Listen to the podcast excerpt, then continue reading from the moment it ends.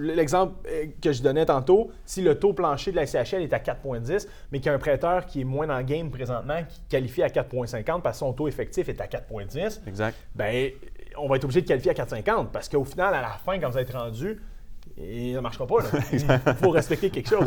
Donc, c'est là que c'est important de, de- de- de faire le suivi là-dessus.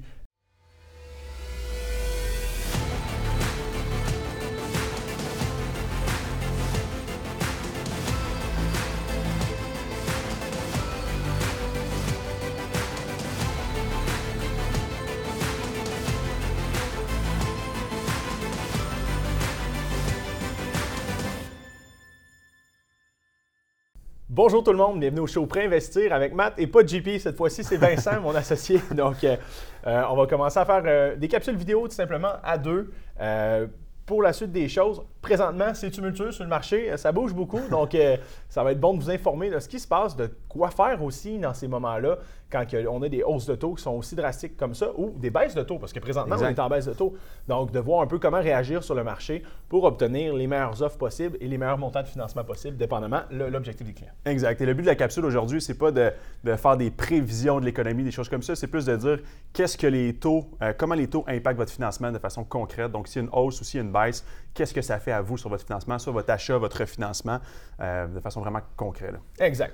Donc, ce qu'on veut parler aujourd'hui, en fait, c'est le fameux ratio de couverture de dette. Je pense que dans les dernières semaines, Vince, on a eu beaucoup de gens qui nous ont écrit ou qui nous ont appelés, puis que, bon, les ratios de couverture de dette ne sont pas encore maîtrisés à 100% Et en quoi le ratio de couverture de dette peut impacter un financement?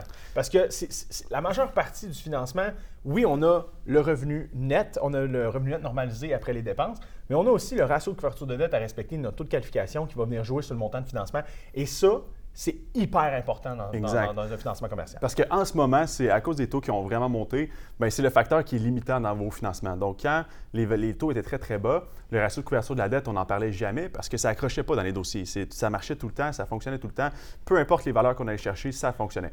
Il fallait Donc, défendre des TGA, il fallait défendre des coûts par logement, il fallait défendre des valeurs locatives, mais des taux d'intérêt, Jamais. c'était pas l'enjeu. On était à 1,70, 1,60. tu sais. Par contre, maintenant, c'est l'inverse. Donc maintenant, les, les, euh, bon, les valeurs ils ont quand même stabilisé, ces choses-là, les revenus ont augmenté.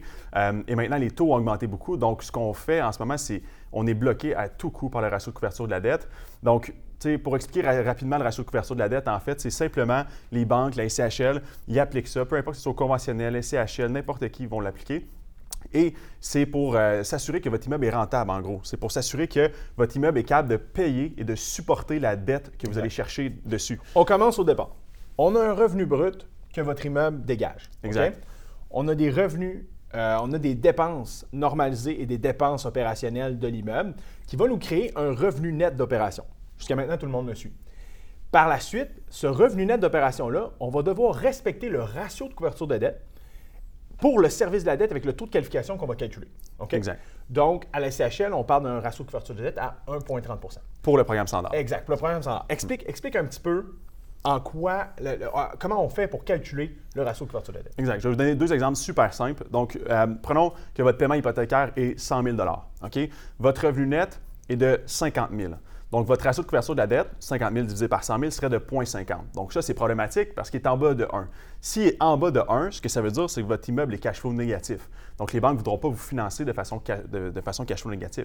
Donc, et si au contraire, ben, votre euh, financement, votre, votre revenu net est de 150 000 et votre paiement hypothécaire est toujours de 100 000, mais là, on est à 1,5 de ratio de couverture de la dette. Donc là, c'est-à-dire qu'on on dégage 50 fois plus, euh, 50% plus que le paiement hypothécaire euh, que l'on fait sur notre immeuble. Donc ça, c'est- avantageux. Euh, donc les banques vont vous financer là-dessus. Donc la SHL, c'est 1,30. 1,30. Un Donc- point en achat pour les 6, 1,2 Exact. en refine. On veut juste Pour le les mentionner, six. là, mais Et le reste, c'est 1,30. Donc, ce que ça veut 100 000. dire, c'est que, par exemple, pour avoir 100 000 de paiement hypothécaire, ben, il faut 130 000 de revenus nets euh, d'opération. Si on arrive à, par exemple, 120 000, ben, là, techniquement, notre, notre paiement hypothécaire sera plus de 100 000. Il va diminuer jusqu'à la limite euh, du ratio que permet le ratio de couverture de la dette. Donc, euh, c'est tout simplement ça. Et, ça reste, euh, ce qui va faire calculer, dans le fond, un, ratio de couverture de la dette, c'est, ben, un, l'amortissement. Donc, plus l'amortissement est élevé, moins ton service de la dette, donc moins ton paiement hypothécaire est grand, donc plus tu peux emprunter. Deuxième point, c'est ton taux d'intérêt. Donc, plus ton taux d'intérêt est faible, plus tu peux emprunter, parce que plus ton paiement hypothécaire va être bas. Et on touche une corde sensible actuellement. Le point majeur, c'est les taux. Les taux qui Exact. fluctuent. on ferme les yeux, on ouvre les yeux, on est à 3,2 de CMB.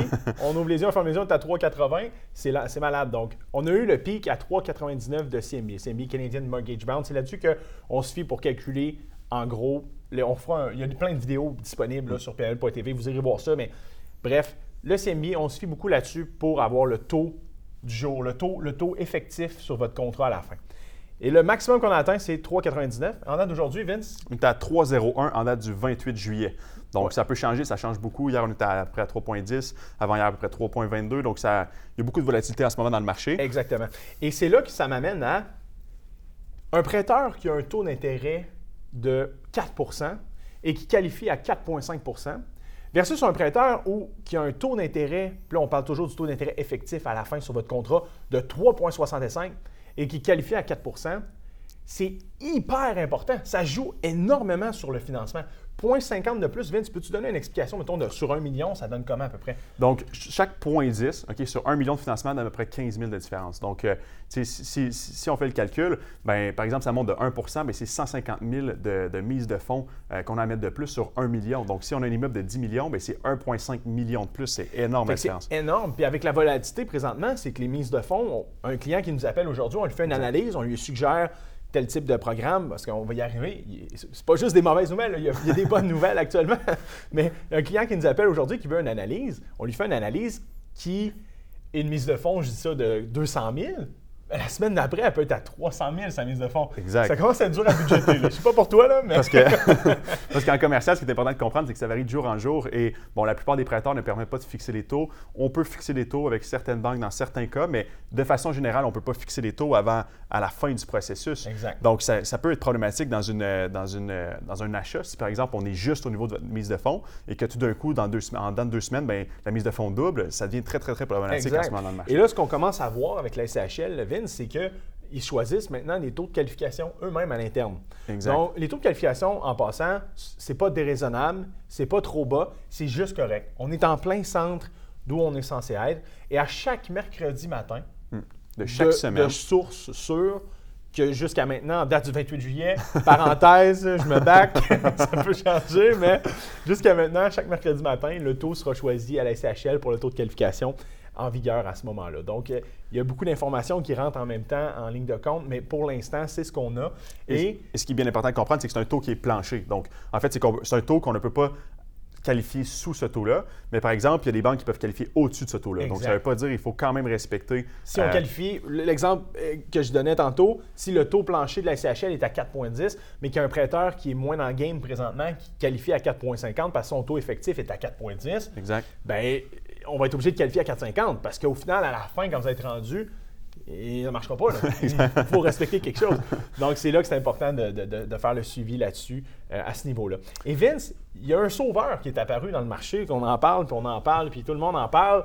Mais c'est quoi ça, l'APH Select? Donc, l'APH, c'est pas mal. euh, pas mal de monde en a entendu parler. euh, donc, il- pas mal de monde nous appelle. Ils veulent avoir des, des, euh, ils ont des questions par rapport à ce programme-là. C'est pas tout à fait encore bien compris dans le marché.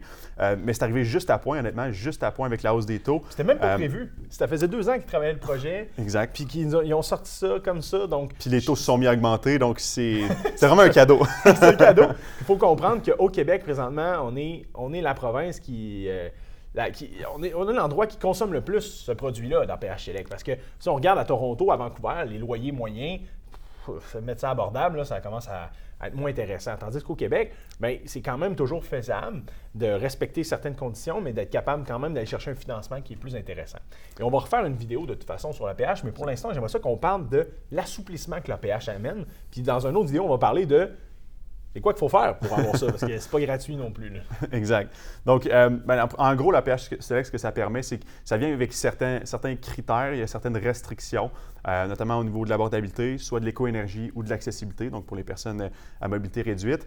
Mais ce que ça fait, c'est que, ben, premièrement, ça nous permet d'augmenter notre ratio pré-valeur. Donc, on peut aller jusqu'à 95 euh, de financement dans certains cas. Puis ça, Vince, ça veut-tu dire que je peux acheter une- un, un immeuble à 5 de cash down, dans le fond? Non, surtout pas en ce moment. Euh, donc, euh, on, on pourrait théori- théoriquement, si tu achètes à la valeur économique et que le ratio de couverture de la dette fonctionne. Mais sinon, tu vas être quand même limité par le ratio de couverture de la dette. Donc, c'est toujours, dans ce programme-là, c'est toujours... Souvent, les gens m'appellent et me disent Hey Matt, j'ai trouvé un immeuble, je vais l'acheter à PH, c'est 95 Jette un peu, envoie-moi les chiffres.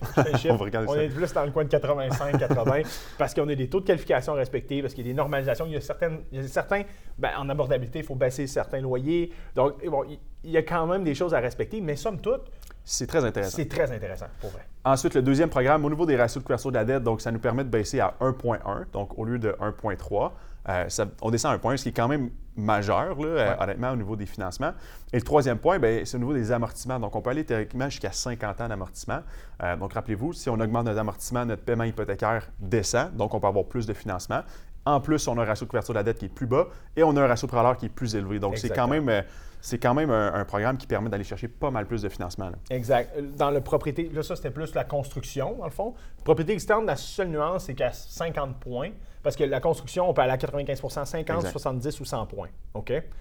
Euh, pour la propriété externe, 50 points, on est à 85% 70 points, on est à 95% C'est la nuance. De toute façon, euh, euh, appelez-nous, on va vous envoyer les informations. Le site de la CHL est très complet, très bien expliqué. Ça explique bien comment qu'on le fait, euh, comment qu'on peut euh, scorer, de tout simplement. De toute façon, nous, on connaît le programme par cœur. On en a fait un petit peu les dernières semaines, donc on le connaît bien. Fait que euh, c'était pas mal tout. On, veut- on voulait vous expliquer un petit peu, on est où dans le marché actuellement? Qu'est-ce qu'il faut faire? Qu'est-ce qui peut arriver? Et là, présentement, au moment où on se parle, on est un peu dans une période d'incertitude où les taux fluctuent beaucoup. On a eu des grosses hausses dans, le, dans la semaine, mais on a aussi des grosses baisses. Là. On- ça fait au moins un mois qu'on est consécutif qu'on est en baisse actuellement. Comme je vous dis, je mets un disclaimer, on est le 28 juillet. Donc, euh, tirez-moi pas des roches si on est rendu à 4,5 de CNB. Dans deux semaines. Dans deux semaines. là. Mais pour l'instant, ça va bien. Les taux continuent à descendre. On est à 3,01 de CNB ce matin, en 28 juillet. Donc, euh, c'est le, fun, euh, c'est le fun de voir ça. Euh, Appelez-nous s'il y a quoi que ce soit. Vous pouvez partager la vidéo. Sinon, on va vous refaire une autre capsule sur la PHLEC. Super, c'était tout.